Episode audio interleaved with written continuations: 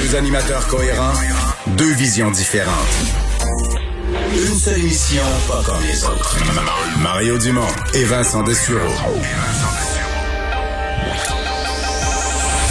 Cube, Cube Radio. Bonjour tout le monde, bienvenue à Cube Radio, bienvenue à l'émission. On a deux belles heures à passer euh, ensemble. Bonjour Vincent. Salut Mario. Optimisme ambiant, c'est un peu ça que mais en même temps sans trop de concret. La conférence de presse de Monsieur euh, Legault, euh, bon, on sent bien que le plan de déconfinement il est pas mal pris à quelque part, mais on veut pas le sortir. On est optimiste avec la vaccination. Oui, et on dit qu'on est en train de la passer cette troisième vague, donc on semble être on est optimiste à la fois du côté du gouvernement du Québec et euh, de Monsieur Trudeau aussi qui parlait d'un été à une dose et d'un automne à deux doses. Bon, en Ontario, ça se replace tranquillement. L'Alberta reste difficile, reste difficile. Tout à fait. C'est pour ça qu'on disait on n'est pas enlever les mesures. En fait, c'est un peu le même discours. Au, fédéral, on dit les mesures, il faudra attendre qu'on ait atteint les 75% de vaccination pour les retirer. Et au Québec, ben, on nous dévoilera. Là, vraiment, on sentait ça dans l'air. On est à travailler sur un plan de déconfinement. Et dans les prochains jours, on commencera à nous révéler. de vaccination au Québec, là, on le voit comme, les navires autrefois qui voyaient, qui voyaient terre, là, on voit terre. Il arrive vite, oui. Et on va aller rejoindre Paul Larocque.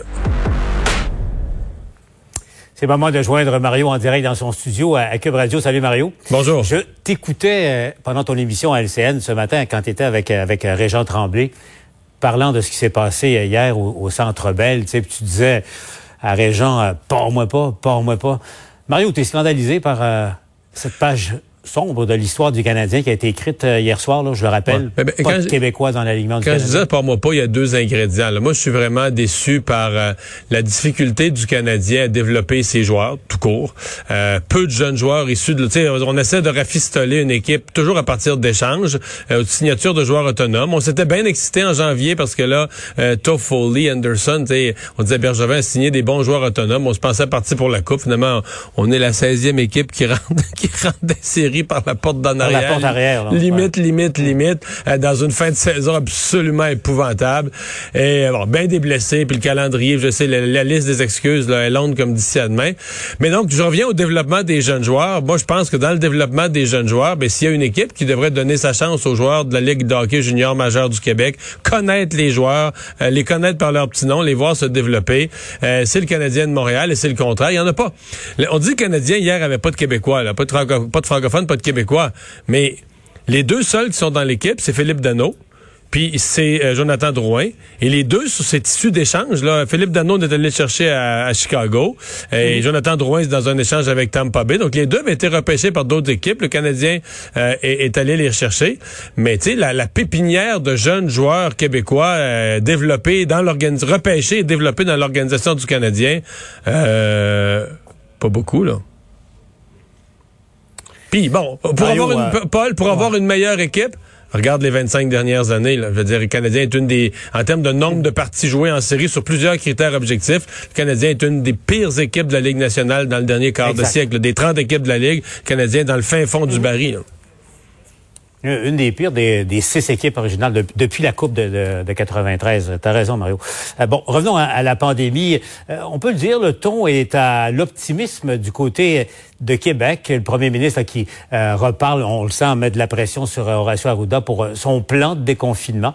On comprend aussi, Mario, parce que je voyais, et tu suis ça aussi euh, comme moi, là, de minute en minute, l'évolution dans ta région natale. C'est dur, la Rivière-du-Loup, Kamouraska, la, la, Beauce également, d'autres coins du Québec. L'Outaouais, je le rappelle, là, des mesures d'urgence lundi prochain, ça évolue favorablement de ce côté-là. Mais bref, Mario, on sent là, que, bon, on va vers, vers le mieux, en quelque sorte, même euh, le premier ministre qui évoque le retour au code orange autour de Montréal à très brève euh, échéance. Ce sont de bonnes nouvelles. Oui, le ton général est à l'optimisme. Je pense quand même que le premier ministre garde euh, dans son dans sa mallette son plan de déconfinement et moi je suis d'accord là-dessus.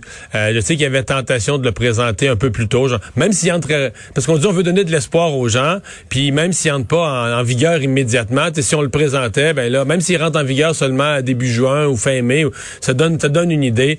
Moi je, on veut plus la vivre celle-là. Euh, je pense il reste des régions Probablement que ça retient M. Legault, ça aussi. On parlait du Bas-Saint-Laurent tout à l'heure, euh, euh, les cantons de l'Est, euh, qui est passé au rouge hier, des régions. Et ça, probablement que ça donne au gouvernement quand même un avertissement que ça reste fragile. Mais moi, on peut plus, je me répète, on se l'a dit hier, on peut plus refaire ce qu'on a fait à Noël.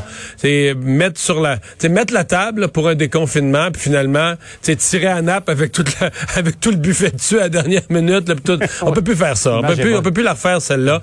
Donc, faut attendre d'avoir des conditions solides, des conditions stables. Et euh, quand on quand on y va pour le déconfinement, quand on dit la prochaine fois aux restaurateurs, aux gens, euh, on rouvre, ben c'est correct. Ils rachètent, comment ils remplissent leur frigidaire avec la confiance que cette nourriture-là, ils vont pas la donner à des banques alimentaires inextrémistes pendant une, fin de soirée parce que le restaurant referme. Mais je pense que là-dessus, là, il faut avoir une, euh, il faut, faut avoir une, les pieds sur le solide. Puis on comprend qu'on n'est pas une semaine près. Tu les chiffres sur la vaccination sont très encourageants. Quand Christian Dubé, moi, j'avais pas réalisé, quand Christian Dubé, il reste moins, moins de trois quarts de million, le 700 quelques mille personnes à prendre leur rendez-vous.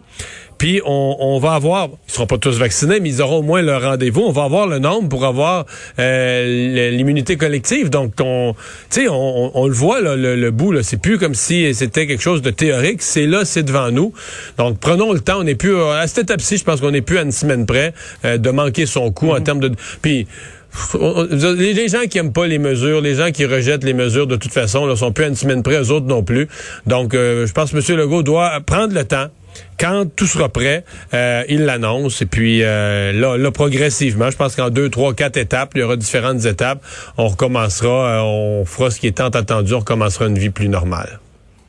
Puis évidemment, la vaccination, c'est les 25-30 ans les prochains à, pouvoir s'inscrire. Le Québec qui reste au moment, j'ai vérifié tout à l'heure, la, province où ça vaccine le plus.